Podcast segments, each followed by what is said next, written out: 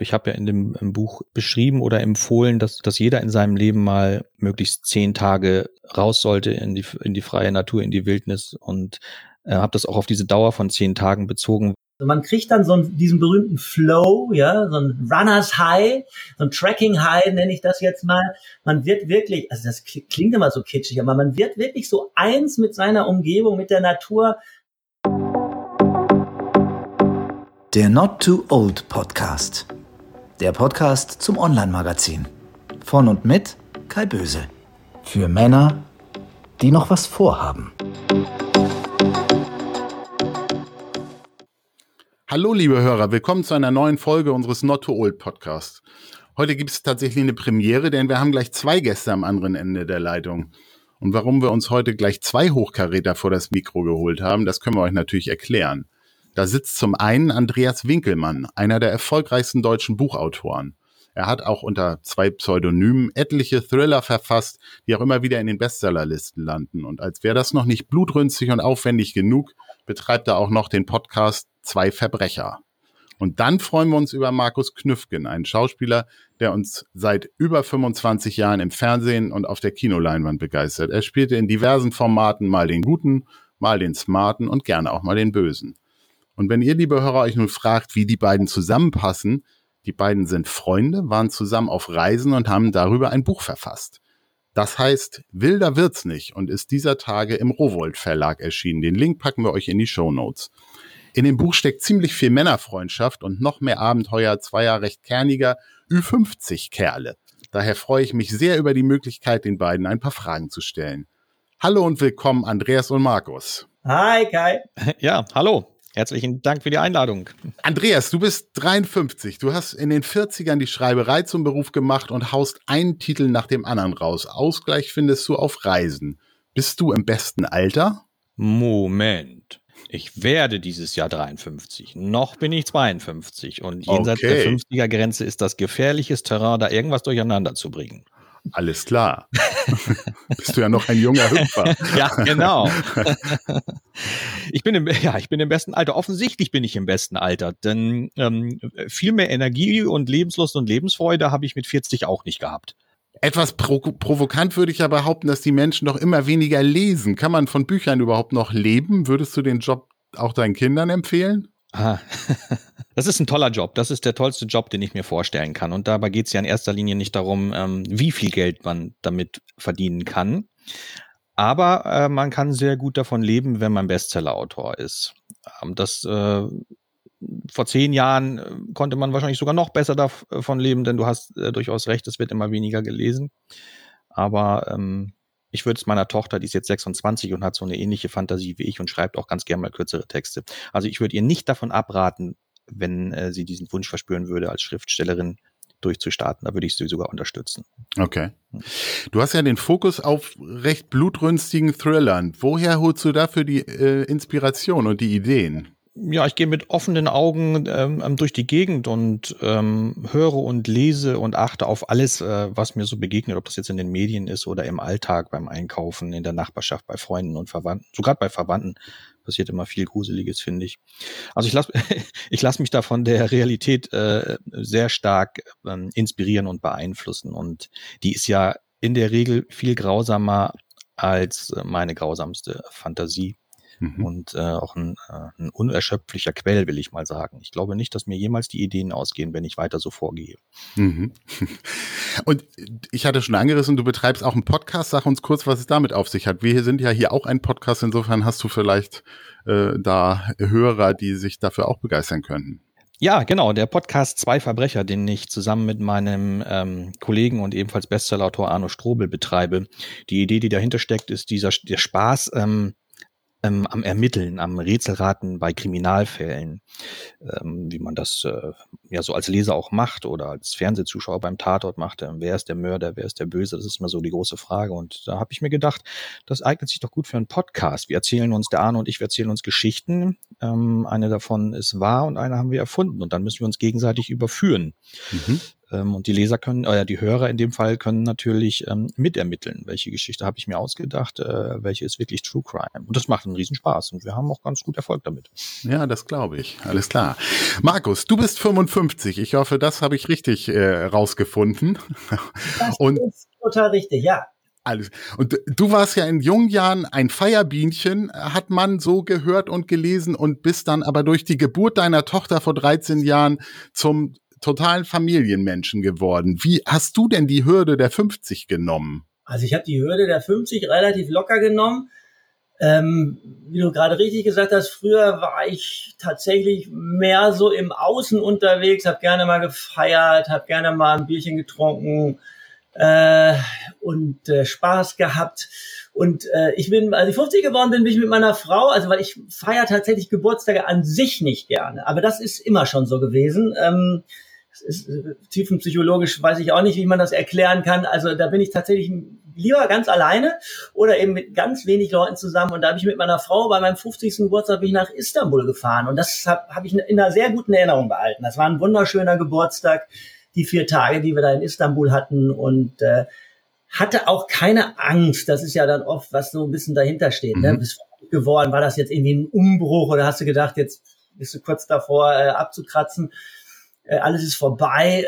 Das war überhaupt nicht der Fall. Ich muss lustigerweise sagen, jetzt, das ist ja 55, jetzt, und dieses Jahr werde ich 56, das heißt, ich nähere mich der 60 äh, stärker an.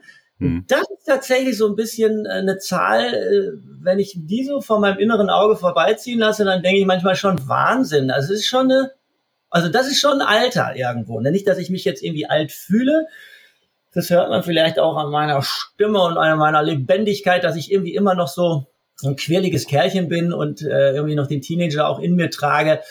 Aber 60 ist schon, finde ich schon eine krasse Hausnummer. Also mhm. da habe ich Respekt vor, sage ich mal. Bisher war kein Geburtstag, auch der berühmte 30., wo man ganz oft sagt, ja, auch so eine Umbruchzeit, äh, man ist irgendwie nicht mehr ganz jung. Das war überhaupt kein Problem. 40 kein Problem, 50 kein Problem. Vor der 60 habe ich äh, Respekt. Okay. Ist das auch ein berufliches Thema? Also kann man als, als Schauspieler irgendwie in Würde altern oder muss man sich da mit zunehmendem Alter irgendwie um, um Jobs sorgen? Also, wenn du mich so direkt äh, fragst, dann versuche ich das auch mal relativ ehrlich zu beantworten. Also meine, meine Schauspielerkarriere, die hakt, sage ich mal, so ein bisschen seit zehn Jahren, seitdem ich 45 bin. Das hat höchstwahrscheinlich tausend Gründe. Jetzt nicht nur das Alter, um Gottes Willen ich glaube, ich wurde Rollen, das ist ja oft so, dass man als Schauspieler vielleicht auch in so eine, so eine Rollenschublade reinrutscht, ob man möchte oder nicht. Hm. Wenn ich jetzt so meine Rollenschublade, in die ich reingerutscht bin, jetzt benennen sollte, dann würde ich höchstwahrscheinlich sagen, schon auch irgendwo so Romantic Comedy, ähm, attraktiver, ne? Also hm wenn man das ausspricht, also gar nicht, dass mich, mich selber als so, ey, voll der attraktive Typ oder so ein Scheiß.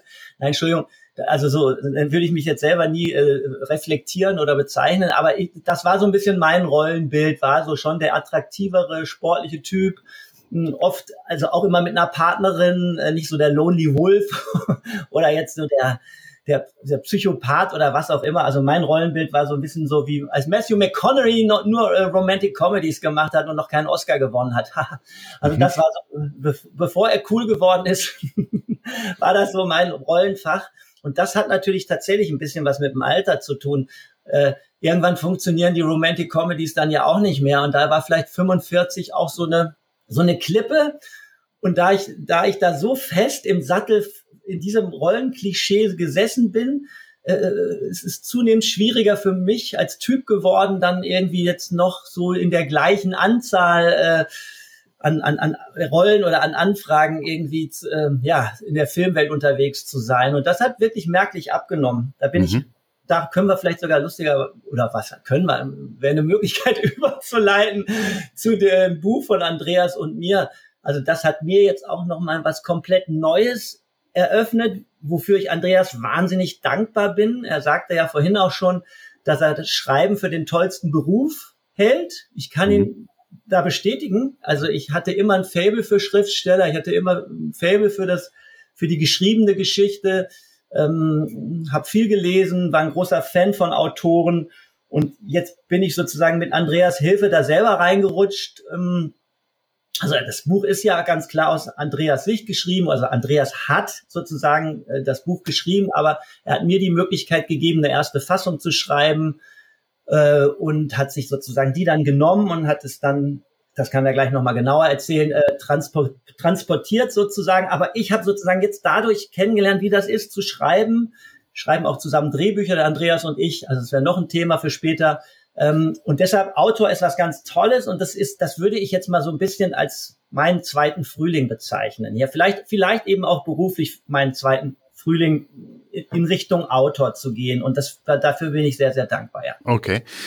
Zuerst dachte ich, ihr seid wahrscheinlich Sandkastenfreunde und macht so eine Touren zusammen und habt dann aber gelesen, dass ihr erst euch vor einigen Jahren kennengelernt habt. Das ist ja eigentlich so ein Alter, wo man üblicherweise keinen Best Buddy mehr sucht. Wie, wie habt ihr euch erwischt und wie pflegt ihr eure Männerfreundschaft, Andreas? Ja, da hast du, hast du absolut recht. Ähm, jenseits der 50 ähm, steht ja eigentlich der Freundeskreis normalerweise fest und da kommt äh, niemand mehr dazu. Wenn Pech hat, sterben die ersten schon weg. Ähm, äh, bei uns war es aber ganz anders. Wir haben uns bei einem Filmprojekt kennengelernt, zu dem ich ähm, ein Drehbuch entwickelt hatte.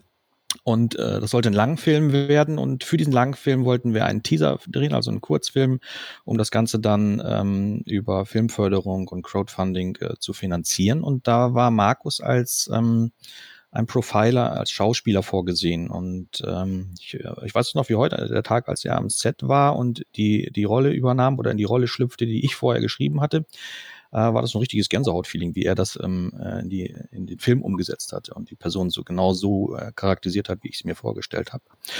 Und äh, ja, wir hatten gleich einen ganz guten Draht zueinander und haben dann schnell herausgefunden, dass wir ähm, beide so, so Outdoor-Typen sind, ganz gern mal ein Abenteuer draußen erleben. Markus hatte schon ganz viel gemacht, ich auch.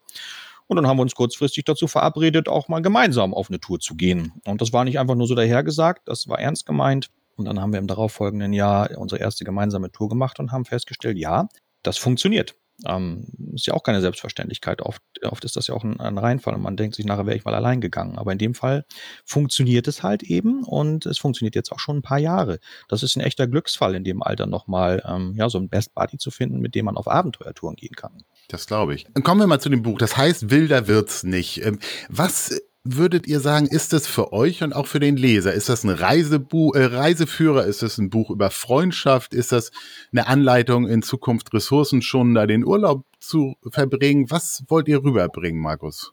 Du hast lustigerweise schon ganz eigentlich so die drei Haupttopics äh, angesprochen.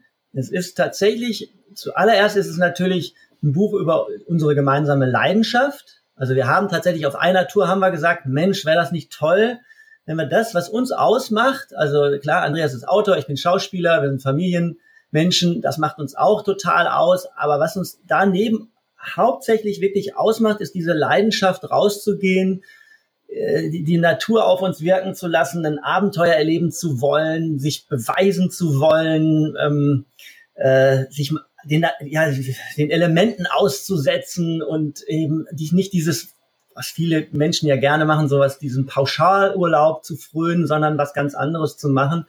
Und weil e-, eben so eine Abenteuertour oder so eine Outdoor-Tour uns immer so beglückt hat, haben wir gedacht, Mann, das wäre doch das Tollste, wenn wir darüber mal schreiben dürften. Ja, und wir haben eben auch, da kommen wir wieder zum fortgeschrittenen Alter, wir haben halt schon auch viele Sachen alleine gemacht.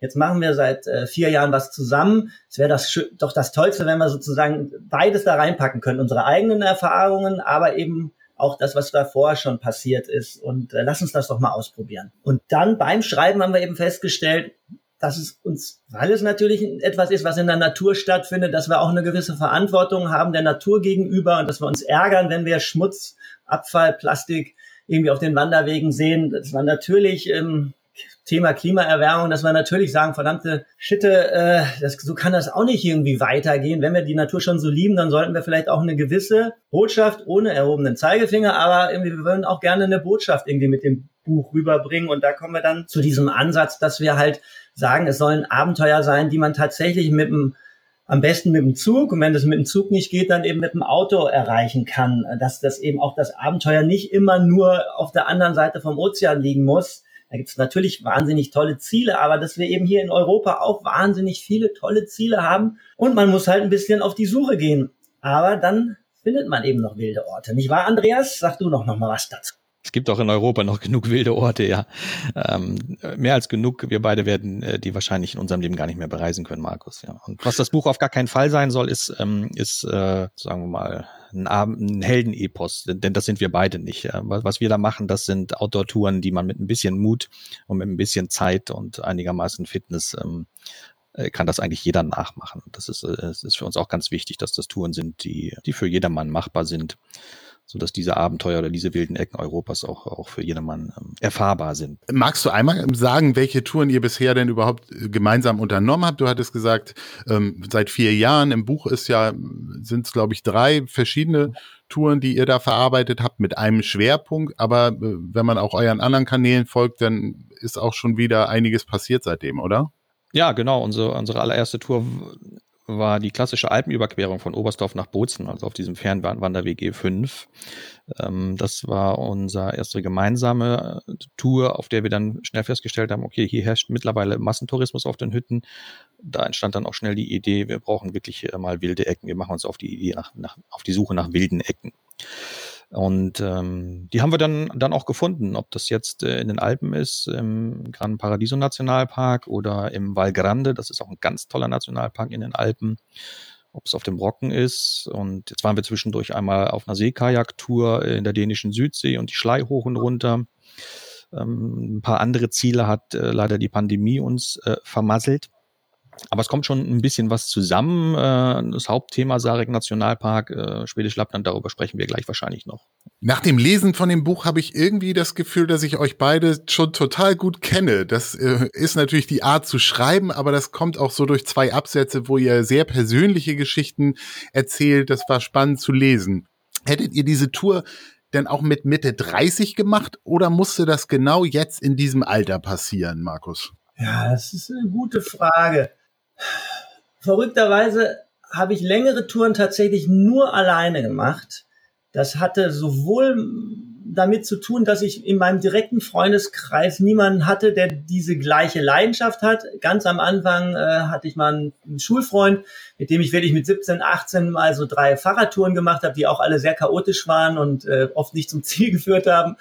Ähm, und danach, also, also ich bin aus Essen, bin aus dem Ruhrgebiet, als ich dann weggegangen bin nach München, hatte ich in der Zeit eigentlich niemanden mehr gefunden, der Lust auf sowas hat. Und dadurch ähm, gaben sich immer nur Alle Alleintouren. Dann habe ich es wirklich so ein bisschen innerlich abgefeiert, alleine unterwegs zu sein, weil es natürlich auch Vorteile hat. Man muss sich sozusagen, man kann sehr spontan sein, man muss sich mit niemandem besprechen. Ähm, es in Anführungsstrichen äh, kann es zu keinem Streit kommen, sage ich mal ganz doof. Oder ähm, wenn ich jetzt, was weiß ich, spontan was verändern will an der Tour, kann ich das immer machen. Ich kann sie sowohl verlängern, ich kann sie aber auch sofort abbrechen. Ich muss auf niemanden, niemanden, Entschuldigung, Rücksicht nehmen. Und dann hat man sich irgendwie schon so damit arrangiert, das immer alleine zu machen. Und als ich dann an, als Andreas äh, dann in mein Leben getreten ist, ähm, habe ich tatsächlich, glaube ich, gespürt, dass es wieder einen Vorteil haben kann, das jetzt mal zu zweit zu machen. Also auch, weil ich dann mittlerweile Familienvater war und mir gewisse Sachen alleine auch nicht zugetraut hätte, aus so einem Verantwortungsgefühl meinen Kindern und meiner Frau gegenüber, dass ich sagte, also wenn ich das jetzt mache, dann ist das vielleicht tatsächlich ein bisschen zu äh, gefährlich oder da ist zu viel Risiko involviert. Das sollte ich dann tatsächlich mit jemandem machen da, ja, da, da danke ich wirklich auch nochmal, wirklich Andreas ganz doll, weil die Sarek-Geschichte hätte ich auf gar keinen Fall alleine gemacht. Und es war jetzt wirklich auch keine, ne, also nicht, dass man das sich jetzt so baut, das ist wirklich auch meine wildeste Tour gewesen. Also ich habe schon verrückte Sachen gemacht vorher, aber das, was da im Sarek war, das war von allen Sachen. Das war von diesem Selbstvorsorger-Dings, dass wir nur mit dem Zelt unterwegs waren, dass wir unser ganzes Essen dabei hatten und von der Länge war das meine wirklich bisherig wildeste Tour. Ja. Und Andreas, würdest du denn sagen, also spielt das Alter auf der Tour selbst eine Rolle, wenn man dann, äh, ihr habt glaube ich einen 26 Kilo Rucksack jeder getragen, habt Flüsse überquert ähm, und äh, musstet auch mal etwas schneller laufen. Äh, ist es, spürt man da, dass man sagt, Mensch, vor 20 Jahren hätte man das irgendwie noch auch körperlich anders gepackt oder ist das, ähm, denkt man da nicht drüber nach? habe ich äh, im Vorfeld der Tour habe ich gar nicht über äh, solche Aspekte nachgedacht, dass ich eventuell nicht fit genug für so ein Abenteuer sein könnte. Ich habe mich aber auch mein ganzes Leben lang immer wirklich fit gehalten und äh, dem Markus geht's da genauso. Und auch während der Tour habe ich mich ähm, dieser ganzen Sache, dieser Wildnis immer ähm, zumindest körperlich äh, gewachsen gefühlt. Psychisch ist nochmal ein anderes Thema, aber körperlich war das auch alles ähm, kein Problem und da war auch kein Moment dabei, wo ich für mich gesagt hätte, Mist, ähm, das hätte vor 20 Jahren wesentlich besser geklappt. Nee, das war ähm, körperlich alles äh, wirklich gut zu schaffen. Der Sarek oder dieser Sarek Nationalpark in Schweden war 14 Tage lang ja die, die Haupttour, die er auch in dem Buch beschreibt gefühlt war da immer schlechtes Wetter. Das ist natürlich auch, wenn man dann sein Zelt aufbaut und da einen Schlafsack kriegt, doch wahrscheinlich was, was ja unheimlich belastend irgendwo ist. Also ihr hättet ja auch eine Tour machen können, vielleicht durch Griechenland oder sowas. Da gibt's ja vielleicht auch noch entspannte, ruhige Orte, wo man aber 25 Grad hat. Also ähm, seid ihr irgendwie wetterfühlig und, und sagt, das macht ihr nie wieder oder gehört das einfach so dazu in dieses Unberührte? Nee, das gehört dazu. Und, und ganz, ich kann dir ganz ehrlich sagen, das war nie belastend, abends ins Zelt und in den Schlafsack zu krabbeln. Ganz im Gegenteil, das war immer das Schönste des Tages, wenn es den ganzen Tag kalt war und es geregnet hat und war man durchgefroren und alles ist feucht und du krabbelst, darfst abends ins Zelt und in den Schlafsack krabbeln. Das war immer das wonnigste und schönste Gefühl des Tages. Ähm, wetterfühlig, ja, also wenn es, wenn das Wetter nur schlecht ist, dann, dann ist man auch irgendwie wetterfühlig. Dann wünscht man sich auch herbei, dass die Sonne mal scheint. Aber das gehört bei solchen Outdoor-Touren halt eben dazu. Und äh, gerade die weniger schönen Dinge, die da passiert sind aufgrund des Wetters, ähm, verschaffen uns die bleibendsten Erinnerungen. Also wenn immer alles schön und nett ist, dann, dann hat man nachher ähm, gar nicht so gar nicht so tolle Erinnerungen wie an diese, sagen wir mal, gefährlichen, wilden und, und, und Schlechtwetterphasen. Ja, das stimmt, was Andreas sagt, aber ich muss das ein bisschen einschränken. Ich habe tatsächlich nach dem Sarek habe ich zwei Wochen lang von Kälte geträumt. Also das hatte ich schon, also Andreas scheint einen besseren Schlaf als ich zu haben. Ich musste nämlich nachts immer mindestens einmal raus und das war dann schon nicht mehr so schön, weil dann war man nämlich gerade, wie Andreas beschrieben hat, so schön schnuckelig im, im, im Schlafsack und alles hat sich irgendwie erwärmt und, und da musste man aber doch noch mal raus, das, ne, weil ich bin ja etwas älter als er, also das trieb mich nach draußen. Und als ich dann wieder rein bin, äh, dann dauerte das erstmal, bis sich der Schlafsack wieder erwärmt. Ich hatte, glaube ich, auch im Gegensatz zu Andreas nicht die richtige Isomatte dabei, die war nicht dick genug. Also von mir also die Nieren waren die ganze Zeit kalt und ich habe wirklich zwei Wochen lang, äh, äh, das habe ich auch noch nie so gehabt, habe ich, ich habe wirklich jede Nacht bin ich irgendwie aufgewacht und hatte wie so einen kleinen Mini-Albtraum, dass ich noch im Zelt liegen würde und dass ich wieder friere und dann musste ich mir erst wieder sagen, nee, Alter, du bist jetzt ja in deinem Bett und guck mal, wie warm das ist und du hast hier die Daunendecke und alles ist gut. Aber es hat echt zwei, es hat wirklich zwei Wochen gedauert, bis das bis das weg war. Und, und umgekehrt ist es natürlich wieder toll. Ähm, das ist es auch, was Andreas, glaube ich, gerade meinte, dass man im, im Nachhinein, je mehr man gelitten hat und je beknackter und verrückter das dann immer wieder war oder beschwerlicher es war, umso mehr Glücksgefühle werden ausgeschüttet, umso stolzer ist man irgendwie danach darauf und nach kurzer Zeit, also gut, wie gesagt, nach 14 Tagen, wenn dann das Gröbste verarbeitet ist, dann denkt man eigentlich nur noch ganz toll daran zurück. Ich weiß, dass wir zwischendurch auch gesagt haben, die nächste Tour, die geht auf jeden Fall, wie du gerade gesagt hast, nach Griechenland oder in irgendein warmes Land. Aber mittlerweile, ich, ich wäre total bereit. Also auch gerade, wo, nachdem wir das Buch geschrieben haben, habe ich zu Andreas gesagt, ey, wir müssen noch mal in den Sarek. Und weißt du was? Eigentlich sollten wir das im Winter machen.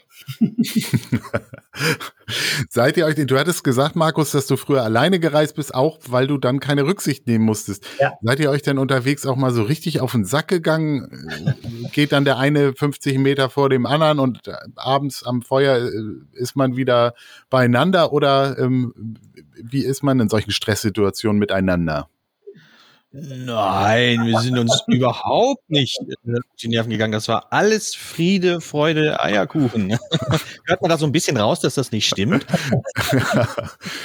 Hat es auch so gegeben, solche Momente. Ähm, das liegt auch ganz oft so in den unterschiedlichen Persönlichkeiten begründet. Wir sind ja, sind ja nicht wie Zwillinge, Markus und ich. Und ähm, da kommt es natürlich auch mal zu, in solchen Situationen, gerade wenn man körperlich erschöpft ist, wenn man müde ist, wenn man vielleicht noch äh, hungrig ist, ähm, dann ist man ja auch, auch, auch äh, gar nicht mehr so belastbar. Und dann gibt es äh, verschiedene Aspekte, wie zum Beispiel, das erzähle ich mal ganz gerne und, und Markus kann da mittlerweile auch mit umgehen, Ähm, die Sache mit dem, mit dem Rucksackpacken zum Beispiel. Ich bin Davon da so ein gelesen. bisschen spießiger. Ich weiß immer ganz genau, wo in meinem Rucksack was ist und wo ich es hinpacken muss. Das liegt vielleicht auch in meiner Bundeswehrvergangenheit.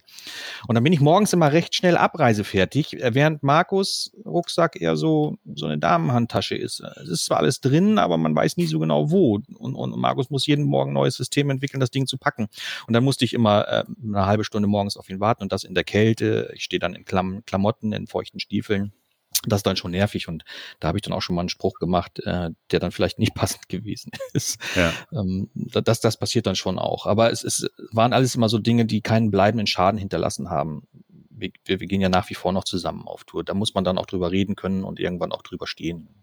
Ihr habt ja vor allen Dingen auch Sachen unternommen, die gar nicht einer alleine hätte packen können. Wenn ihr euch da über einen See ja. seilt, ja. sozusagen, dann wäre das ja auch alleine gar nicht möglich. Also ich glaube, man weiß dann seinen Partner den Großteil der Zeit auch sehr zu schätzen, oder? Ja, total. Also was du da gerade ansprichst mit der Flussgeschichte, wo wir uns gesichert haben, das wäre ja alleine überhaupt nicht gegangen. Und Gott sei Dank waren wir zu zweit, das wäre ja fast schief gegangen.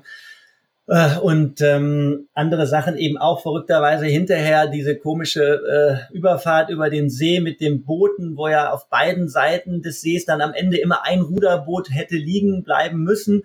Äh, wenn wir jetzt alleine gewesen wären, dann hätte ja einer von uns sozusagen auf irgendeinen anderen Wanderer warten müssen, um den zu fragen, kannst du mit mir rüberfahren und dann das andere Boot wieder zurückbringen und dann bringe ich dich wieder dahin. Also diese komische Geschichte, die wir da auch versucht haben zu erklären, welches System da an diesem See herrschte. Das wäre alleine eben auch, das hätte alleine gar nicht funktioniert.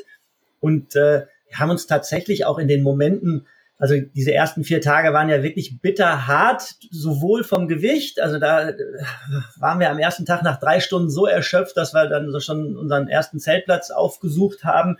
Und da ist es natürlich toll zu sehen, dass es dem anderen genauso geht. Also wenn ich jetzt ganz alleine unterwegs gewesen wäre, mit diesem schweren Rucksack, also ich glaube, da wär, wär, hätte ich moralischen totalen Einbruch gekriegt am ersten Tag. Ich hätte höchstwahrscheinlich heulend dann abends in meinem Zelt gesessen und hätte gesagt, das schaffst du nicht, das schaffst du nicht. Und dann hätte es noch diese berühmten vier Tage Regen gegeben, dann noch die Sturmnacht. Vielleicht hätte ich abgebrochen. Vielleicht wäre ich zurückgegangen. Also ich, ich weiß es nicht, aber ich, ich könnte mir das sogar wirklich gut vorstellen, dass ich abgebrochen hätte. Und da war wirklich die moralische Unterstützung, dass ein anderer die gleiche Tortur auch durchmacht Humor beweist, äh, auch mal flucht logischerweise, ähm, aber dass man halt so einen Leidensgenossen hat, ne? Das ist dieses dieses Wort Leidensgenosse, das das ist äh, schon wichtig. Also das hilft unheimlich. Also ich, ja, das, das war total klasse, dass wir zu zweit unterwegs waren. Ja, das glaube ich. Was habt ihr denn unterwegs außer der Familie irgendwie am meisten vermisst? Also man kommt ja quasi aus seinem, äh, aus seiner Wohnung, aus seinem Haus und einen Tag später liegt man auf einmal bei Minusgraden da auf der Isomatte. Äh, ihr habt ausreichend Essen dabei gehabt. Äh, vermisst man den Wein am Abend oder, oder ein Heimscheißer darf man ja auch nicht sein wahrscheinlich, wenn man so in der Wildnis unterwegs ist. ähm, also äh, was, was fehlt einem oder habt ihr euch so auch mental darauf vorbereitet, dass man das alles wirklich dann auch ausblendet für diese Zeit? Ja, dann antworte ich jetzt mal für mich. Diese Frage hat mir auch wirklich noch niemand gestellt und ähm, das ist auch ganz, ganz ehrlich gemeint, wenn ich sage, nein, ich vermisse auf solcher Tour nichts. Ich vermisse mein Bett nicht, ich vermisse den Fernseher nicht, ich vermisse das Glas Wein nicht.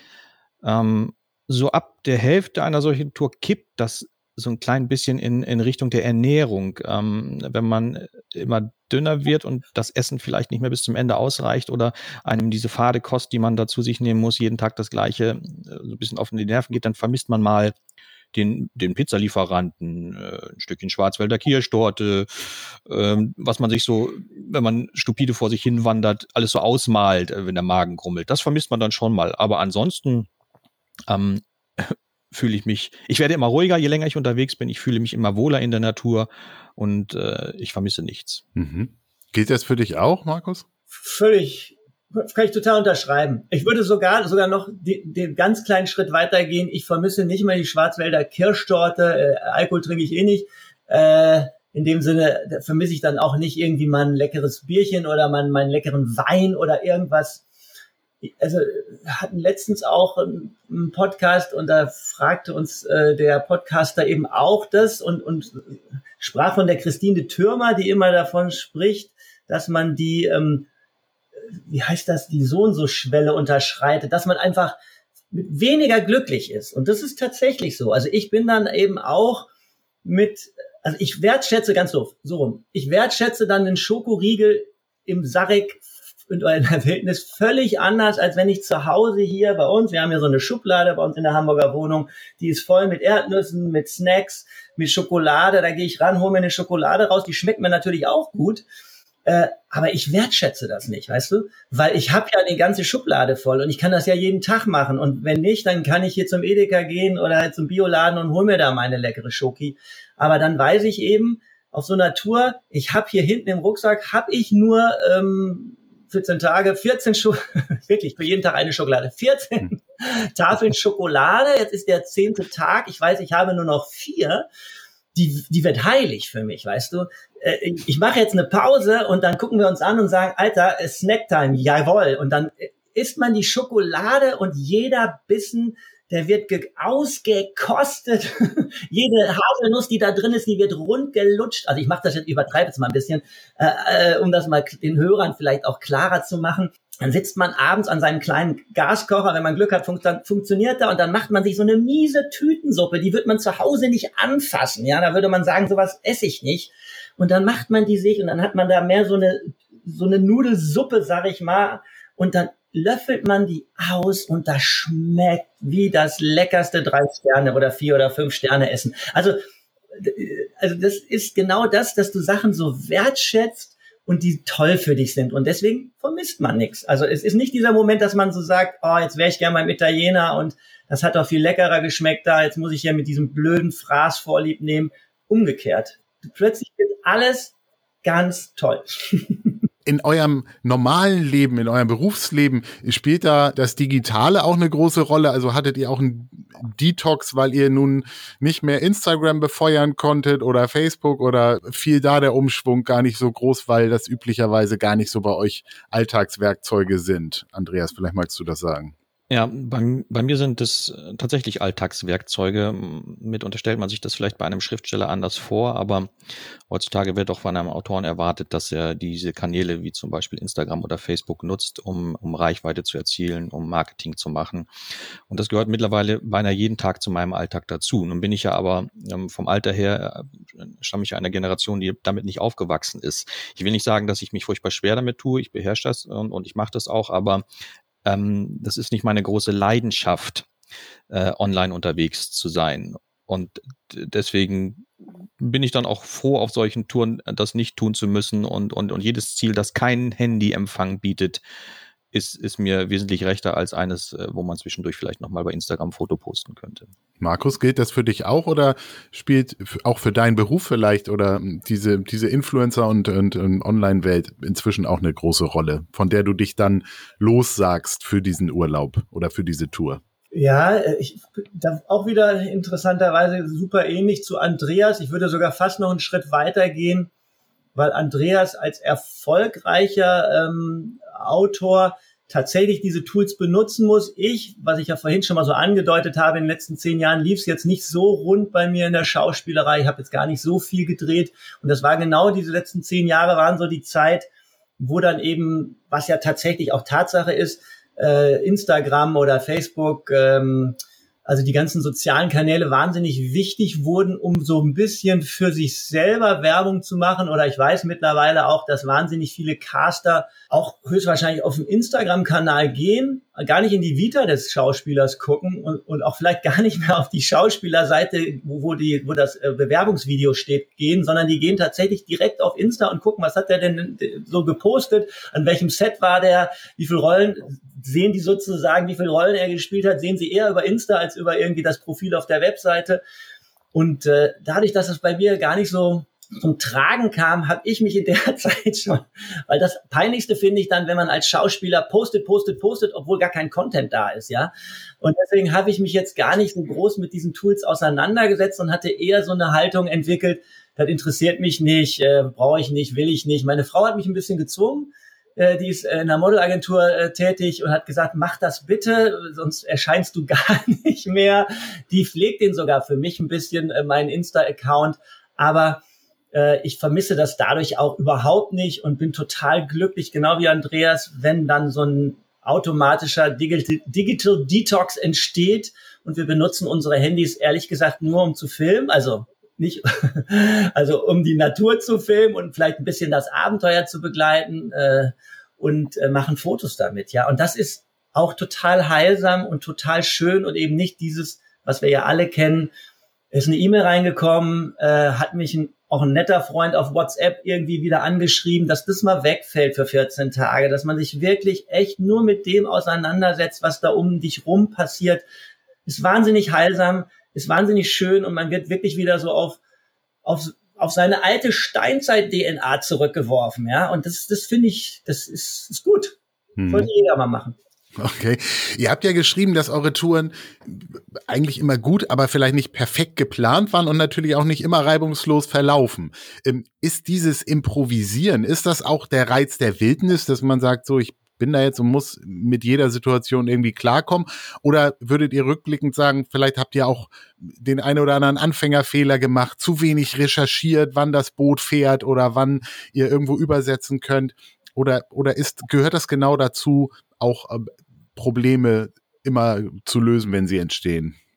Andreas. Ja, ja, das, de das denke ich schon, dass das ganz wichtig ist, ähm, sich diese Fähigkeit, ähm, die, die ist überlebenswichtig in der Wildnis, auf ähm, Probleme, die sich stellen, unmittelbar und akut auch reagieren zu können.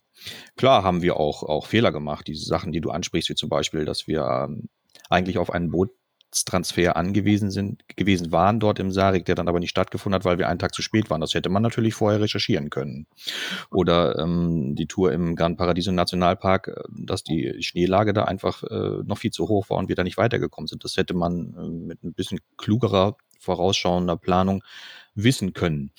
Ähm, aber dann dort vor Ort zu sein, das zu machen, auf die Gegebenheiten äh, zu reagieren, eventuell umzuplanen, ähm, birgt ja auch immer die Chance äh, auf etwas anderes Neues, was, was gar nicht in der Planung vorkam. Dann fährt man halt an ein anderes Ziel, geht einen anderen Weg, äh, erlebt Sachen, die man sonst nicht erlebt hätte. Das äh, ist ja nicht so, dass das dann alles immer nur schlecht und negativ ist, nur, nur weil man falsch geplant hat. Nö, es ist, äh, ein Abenteuer ist nun mal wild und, ähm, und dann muss man sich darauf einstellen, damit leben und darf dann sich davon nicht unterkriegen lassen, schon gar nicht die Laune verderben lassen. Und dann ist auch jeder Fehler immer wieder eine Chance auf ein neues Abenteuer. Wenn jetzt unsere Hörer oder auch die Leser eures Buches sagen, Mensch, das will ich auch machen. Bisher bin ich immer pauschal gereist oder all-inclusive.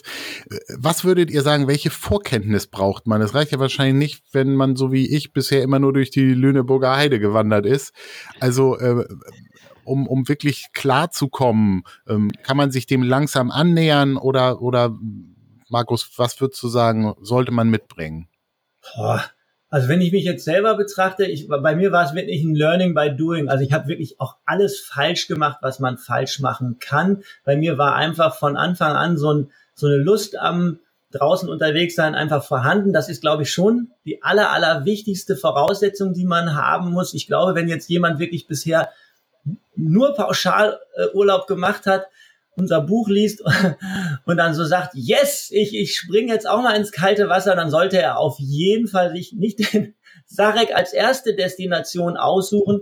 Dann ist es vielleicht wirklich ähm, so ein langsames Herantasten ist, ist dann von Vorteil, vielleicht sogar das mit jemandem zu machen, der ein bisschen mehr Erfahrung hat, der auch was abgeben möchte. Also das macht man ja wirklich gerne. Also wenn ich mit jemandem unterwegs bin, der nicht so viel ähm, Outdoor-Erfahrung hat, also das ist das Größte. Das ist so wie für einen Autoliebhaber, dass er dem anderen dann irgendwie alles, alles erzählt oder erklärt oder ein Weinliebhaber oder was auch immer. Wenn man was toll findet, dann gibt man natürlich auch gerne was davon preis und weiter.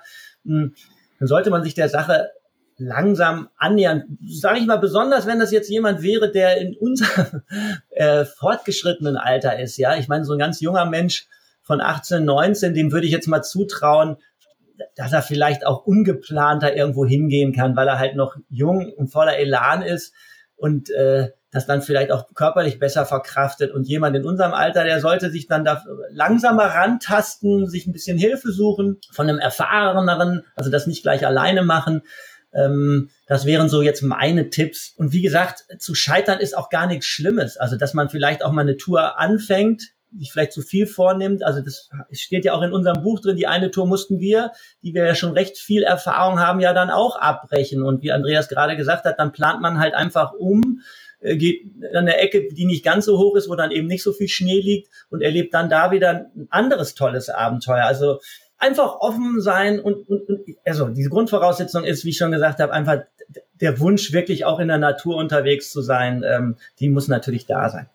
Ist diese Art des Reisens denn, wenn man mal über die Finanzen nachdenkt, teurer als ein Pauschal Pauschalurlaub? Ihr braucht ja eigentlich die Anreise, dann eine gute Ausstattung, aber vor Ort entsteht ja kaum noch, äh, äh entstehen kaum noch Kosten, weil ihr ja eigentlich alles dabei habt. Also wenn ihr das mal einem Pauschalurlaub gegenübersetzt, äh, wie würdet ihr das einordnen, Andreas? Wenn man noch kein Equipment hat und ähm, sich alles neu zusammenkaufen muss für eine Tour, dann würde das in dem Moment äh, einen Pauschalurlaub äh, bei weitem ähm, übersteigen. Ähm, aber was mich betrifft, habe ich mir mein Equipment über Jahre hinweg aufgebaut und die allermeisten Sachen, die man äh, heutzutage kaufen kann, die halten auch wirklich viele, viele Jahre. Ich habe immer noch meinen ersten Weitwanderrucksack, den habe ich für meine erste Alpenüberquerung 2000 10 gekauft. Den, den habe ich jetzt im Sarek wieder benutzt. Der ist jetzt beinahe zwölf Jahre alt und da ist, der ist immer noch zu gebrauchen. So sich, dass sich die Kosten dann über die lange Dauer wieder amortisieren und man sagen kann, nö, dann ist so eine Art des Urlaubs doch wieder günstiger als ein Pauschalurlaub. Denn äh, du hast ganz recht, mal bis auf die Anreise, die ja jetzt aber auch nicht wahnsinnig teuer war, zum Beispiel für den Sarek, entstehen dann vor Ort ja überhaupt gar keine Kosten mehr. Ja in diesen 14 Tagen äh, kann man null Geld ausgeben. Ihr habt ja auch gesagt, es geht euch auch um dieses ressourcenschonende Reisen, also dass man da einfach ähm, auch umweltbewusst vorangeht. Wenn ihr jetzt mit eurem Buch alle motiviert und alle losziehen, dann ist es ja nicht mehr einsam, oder? Ist das nicht dann so ein bisschen wie beim Jakobsweg, dass man sich da eigentlich abklatschen kann irgendwo mit den Entgegenkommenden? Also, oder glaubt ihr doch, dass zu viele das dann nicht wahrnehmen und sich das dann verläuft in der Wildnis? Also, das ist, ist gutes also ein guter Punkt, den du da ansprichst. Da haben wir uns lustigerweise natürlich auch im Vorfeld mal, also wir haben dann auch so gesprochen, schreiben das Buch und wir möchten, dass den Leuten irgendwie unsere Message raus äh, rausbringen und die Leute dazu anhalten, auch mal in die Natur zu gehen und auch in, in die der Art und Weise, wie wir in die Natur gehen, so in die Natur zu gehen. Äh, stell dir jetzt mal vor, das wäre eben super erfolgreich unser Buch und jetzt fahren alle in den Sarek. Aber ich glaube tatsächlich, gerade so ein Ziel wie der Sarek durch die also Anreise, ähm, die, die ja wirklich zwei Tage in Anspruch nimmt, und dieses, wenn die Leute dann ihren Rucksack gepackt haben und den zu Hause einmal aussetzen, also ich glaube, dass das trennt die Spreu vom Weizen von ganz alleine. Und, ähm, ich, ich hoffe auch, dass die Message, die in unserem Buch drin steht, auch dahin zu lesen ist, dass man sagt, macht nicht alles, was, also sucht euch. Weißt du, wir sind ja auch auf der Suche. Und ähm, es gibt dann eben Sarek ist super, ja, aber er muss jetzt auch nicht alle in den Sarek. Also es gibt noch so viele tolle andere Ziele, die nicht überlaufen sind, die, die nicht wieder, ich nehme es jetzt einfach als Beispiel, der E5, äh, wo halt wirklich jedes Jahr nochmal 10.000 Wanderer mehr dazukommen. Das ist nicht okay, das ist keine gute Entwicklung. Da sind auch die Hüttenwirte nicht glücklich drüber und die Wanderer selber sind auch nicht glücklich darüber. Und da, da liegt es dann halt leider auch wieder an den Menschen ein bisschen selber zu sagen, ja, ist das jetzt mein Naturerlebnis, was ich hier habe, wenn eine Hütte irgendwie überfüllt ist und äh, wenn ich jeden Abend sozusagen gemachtes Bett habe, ist, wäre es nicht spannender, doch einen anderen Weg zu gehen. Und es, man kann sich immer, also schauen, dass man nicht möglichst nicht in den Schulferien unterwegs ist. Man kann immer schauen, dass man möglichst nicht die absoluten überlaufenden Ziele ansteuert. Ich glaube, man kann das wunderbar steuern und verteilen. Und dann passiert eben nicht das, was du gerade sagst. Äh, dass dann so eine Destination, also jetzt auch mal Beispiel Jakobsweg. Ich habe gestern einen guten Freund getroffen, der hat mir erzählt, er läuft einen anderen Jakobsweg. Es gibt, glaube ich, in Europa fünf verschiedene Jakobswege, die von, von woanders starten, die kann man auch laufen und die landen halt am Ende alle da in San Compostela, wie das Ding heißt. Äh, also es gibt nicht nur den einen, den Harpe gelaufen ist und der jetzt komplett überlaufen ist und wo es Lichtschranken im Wald gibt, die dann eine Werbung für eine Herberge machen, hat er mir erzählt. Es gibt auch einen, der startet mitten äh, in Spanien und der, äh, ich will jetzt gar nicht den Namen sagen, um da Werbung für zu machen, und da ist man in Anführungsstrichen mehr oder weniger noch alleine unterwegs. Also es gibt immer Alternativen und das ist auch unser Wunsch. Ich glaube, da spreche ich total für Andreas, dass die Leute ihren Kopf einsetzen sollen, die unser Buch lesen und dann jetzt nicht sagen, das machen wir plump nach, sondern wir machen uns selber auf die Suche. Ich glaube, das, das ist so, das, mhm. was dann hilft. Ist das, was ihr gemacht habt, auch als Familientour geeignet? Also ist es denkbar, dass auch Paare äh, da losmarschieren oder haltet ihr das dafür eher für ungeeignet und man sollte das lieber so als Best Buddy Tour machen? da muss ich einmal kurz auf, auf also wenn man sich so als Paar so richtig gut äh, gut versteht und sich nicht in die Haare bekommt und und und ähm, und Streit äh, auch beilegen kann durch durch vernünftige Kommunikation, dann kann man das äh, total auch mit seinem Partner machen, gar kein Problem bei mir, Markus, war es zum Beispiel von Anfang an klar, auch wenn wir uns sehr gut verstehen, äh, dass wir jeder unser eigenes Zelt mitnehmen. Man könnte ja auch theoretisch nur ein Zelt mitnehmen, in, in dem man dann zusammenschläft. Aber auf so einer Tour hat man nur ganz wenig Chance, auch mal Privat- oder Intimsphäre zu haben. Und das ist halt eben nur, ähm, wenn du abends in dein Zelt kriechen kannst, in deinen Schlafsack. Und da haben wir sehr früh für uns entschieden, wir nehmen jeder unser eigenes Zelt mit, damit wir diesen Moment äh, der, der Privatsphäre auch, auch wirklich haben. Ja. Äh, das würde vielleicht in, in einer Partnerschaft, wenn ich meine Frau äh, mitnehmen sollte auf so eine Tour und ihr sage, du nimmst aber bitte dein eigenes Zelt ähm, und schläfst da für dich allein drinne, ich, das wäre schon im Vorfeld echt schwer zu erklären. da bin ich schon froh, dass meine Frau gar nicht auf solche Touren mit will finde ich eine super Frage. Ähm, also natürlich kann, kann man das total Paaren ähm, empfehlen. Die müssen natürlich beide auch wirklich Lust an, also an, ne, sind ja verschiedene Touren, die wir da beschreiben. Äh, auf dem Brocken kann man ganz sicher zusammengehen. Äh, den E5 meiner Meinung nach in so einer Hütte kann man auf jeden Fall auch zusammen machen. Äh, Sarek, da sollte man tatsächlich, also da sollte man eine Partnerin haben, die natürlich dann auch eine taffe Lady ist, sage ich mal. Ähm, und dann kann man auch logischerweise ein Zelt mitnehmen. Also wenn ich mit meiner Partnerin unterwegs wäre, äh, meine Frau hat gar kein Interesse an sowas. Äh, und ich bin ja super dankbar dafür, dass sie es mich machen lässt. Aber auch meine beiden Töchter haben kein, kein Interesse. Also ich hätte zum Beispiel wirklich totale Lust, das zu teilen und fände das total cool, wenn jetzt äh, meine äh, mittlerweile 21-jährige Tochter sagen würde, Papa, du hast ja so viel Erfahrung, ich würde so gerne mal eine Tour mit, also da würde ich mich wirklich. Mhm. Hoffentlich hört sie das nicht. Äh, also ich würde mich total äh, in meiner in meiner Eitelkeit gestreichelt fühlen, dass ich so sagen könnte, oh, ich könnte ihr da was beibringen, aber die hat halt gar kein Interesse. Und dann ist es auch total in Ordnung, dass sie es nicht mit mir macht. Und ähm, deswegen, also man kann das logischerweise auch mit Kindern machen, also mit nicht mit Kleinkindern, aber man kann das natürlich mit seinen Töchtern, mit seinen Söhnen machen, man kann das mit seiner Partnerin machen. Aber dann muss die halt auch wirklich richtig Lust auf so eine Sache haben. Ne? Also gibt's da noch eine Empfehlung zur Länge? Also ihr habt ja unterschiedliche Längen äh, länger ähm, in den Touren gehabt. Ihr hattet gesagt, glaube ich, vier Tage mal nur eine, so eine Kajaktour, ähm, 14 Tage jetzt da im Sarek. Ähm, wann, wann setzt da so die Erholung ein, dass man wirklich sagt, so jetzt ist man auch so angekommen, dass man sich so darauf einlässt? Braucht man dafür nicht so eine gewisse Dauer auch oder habt ihr euch jetzt auch mit Kurztrips eigentlich so die Zeit überbrückt? Das hängt äh, ganz sicher stark ähm, von der eigenen Persönlichkeit ab. Ich habe ja in dem Buch äh, beschrieben oder empfohlen, dass, dass, dass jeder in seinem Leben mal möglichst zehn Tage raus sollte in die, in die freie Natur, in die Wildnis und äh, habe das auch auf diese Dauer von zehn Tagen bezogen, weil das ähm, meine persönliche Erfahrung widerspiegelt, dass ich, je länger ich ähm, weg bin aus dem Alltag und in der freien Natur, in der Wildnis bin, umso ruhiger werde ich, umso so besser äh, fühle ich mich geerdet und fühle mich in meiner eigenen Mitte, finde wieder zu mir selbst. Das hat bei mir auch was mit der Dauer zu tun wenn ich nach zwei Tagen schon weiß, die Hälfte ist rum, in zwei Tagen bin ich, sitze ich wieder im Zug und fahre nach Hause, dann bin ich äh, längst nicht so entspannt äh, wie auf einer Zehn-Tage-Tour. Das empfindet sicherlich jeder anders, aber trotzdem würde ich schon empfehlen, wenn man, wenn man wirklich eins mit der Natur sein möchte, dann sollte die Tour schon mindestens eine Woche bis zehn Tage betragen. Gebe ich Andreas total recht. Ich finde auch, auch genau die Zeiteinteilung, also dass er gesagt hat, mindestens schon mal zehn Tage, dann, dann passiert sowas. Und am schönsten, also unsere längste Tour war jetzt ja 14 Tage, aber wir haben beide, glaube ich, auch das Gefühl gehabt, dass, das, das wäre total in Ordnung gewesen, locker noch eine Woche dran zu hängen. Also es wäre so richtig ja. schön gewesen, weil wir dann auch in so einem dann wären wir zwar höchstwahrscheinlich nur noch Striche gewesen, wenn wir nach Hause gekommen sind, weil Andreas hat ja acht Kilo abgenommen, ich fünf. Äh, der Körper hat sich langsam selbst zersetzt.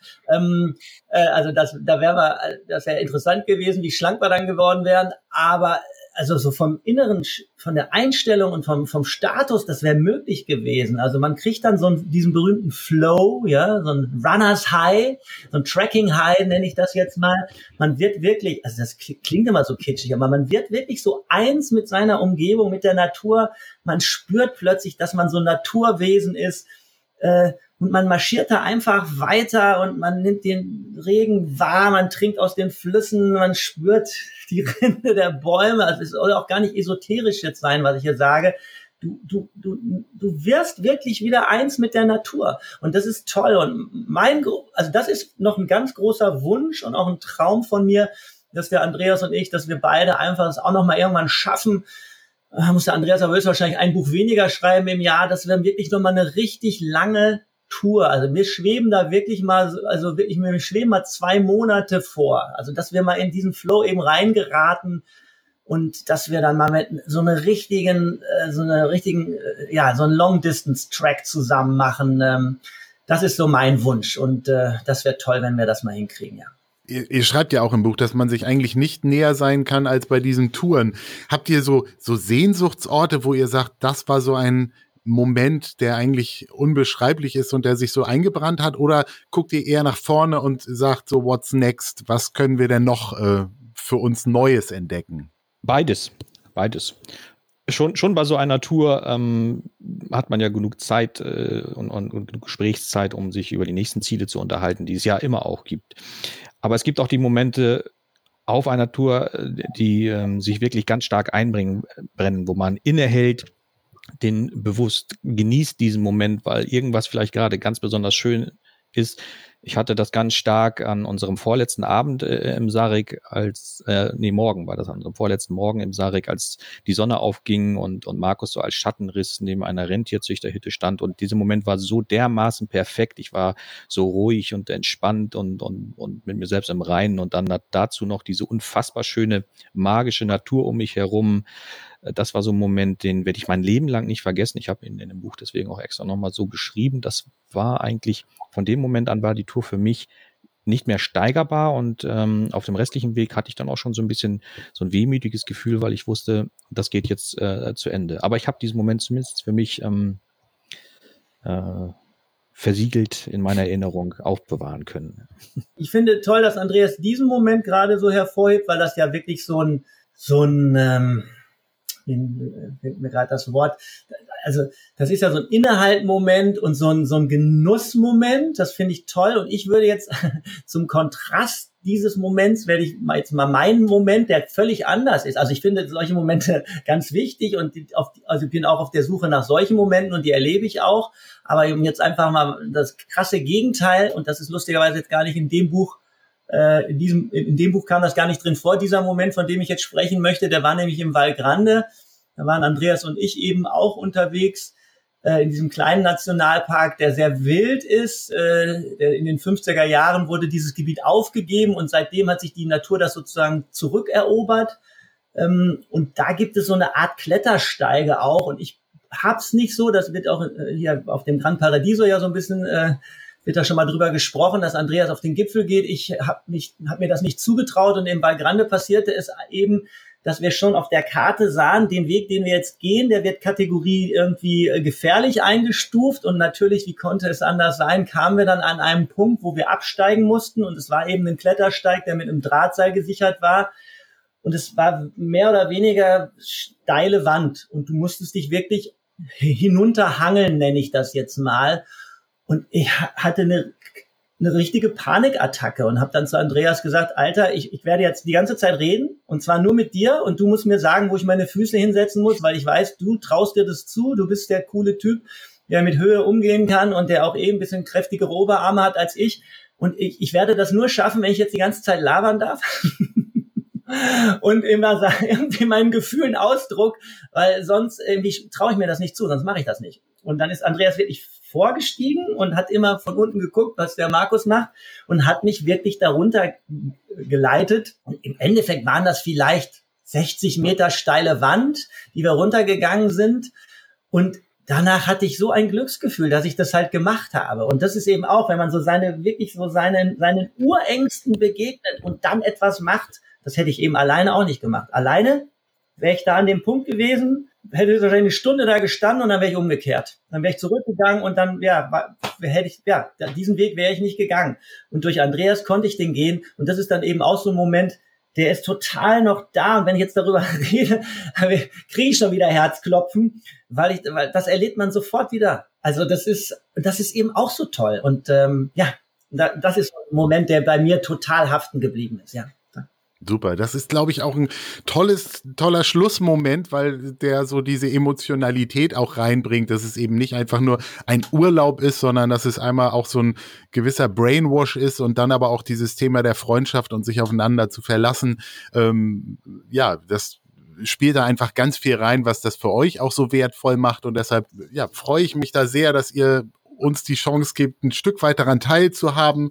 Euer Buch heißt Wilder wird's nicht, ähm, ist überall zu bekommen. Ich habe gesehen, ihr betreibt einen YouTube-Kanal unter dem Titel Cliffhanger, wo äh, noch nicht viel, aber durchaus spannendes Material schon zu sehen ist. Vielleicht äh, befüllt ihr das ja auch in Zukunft weiter. Das war auf jeden Fall wahnsinnig spannend von euch mal zu hören, was euch antreibt ähm, und äh, was wir vielleicht auch in Zukunft noch von euch lesen und sehen werden, denn es schreit nach einer Fortsetzung, oder? Na, unbedingt, unbedingt. In unseren Köpfen steht die Fortsetzung schon fest.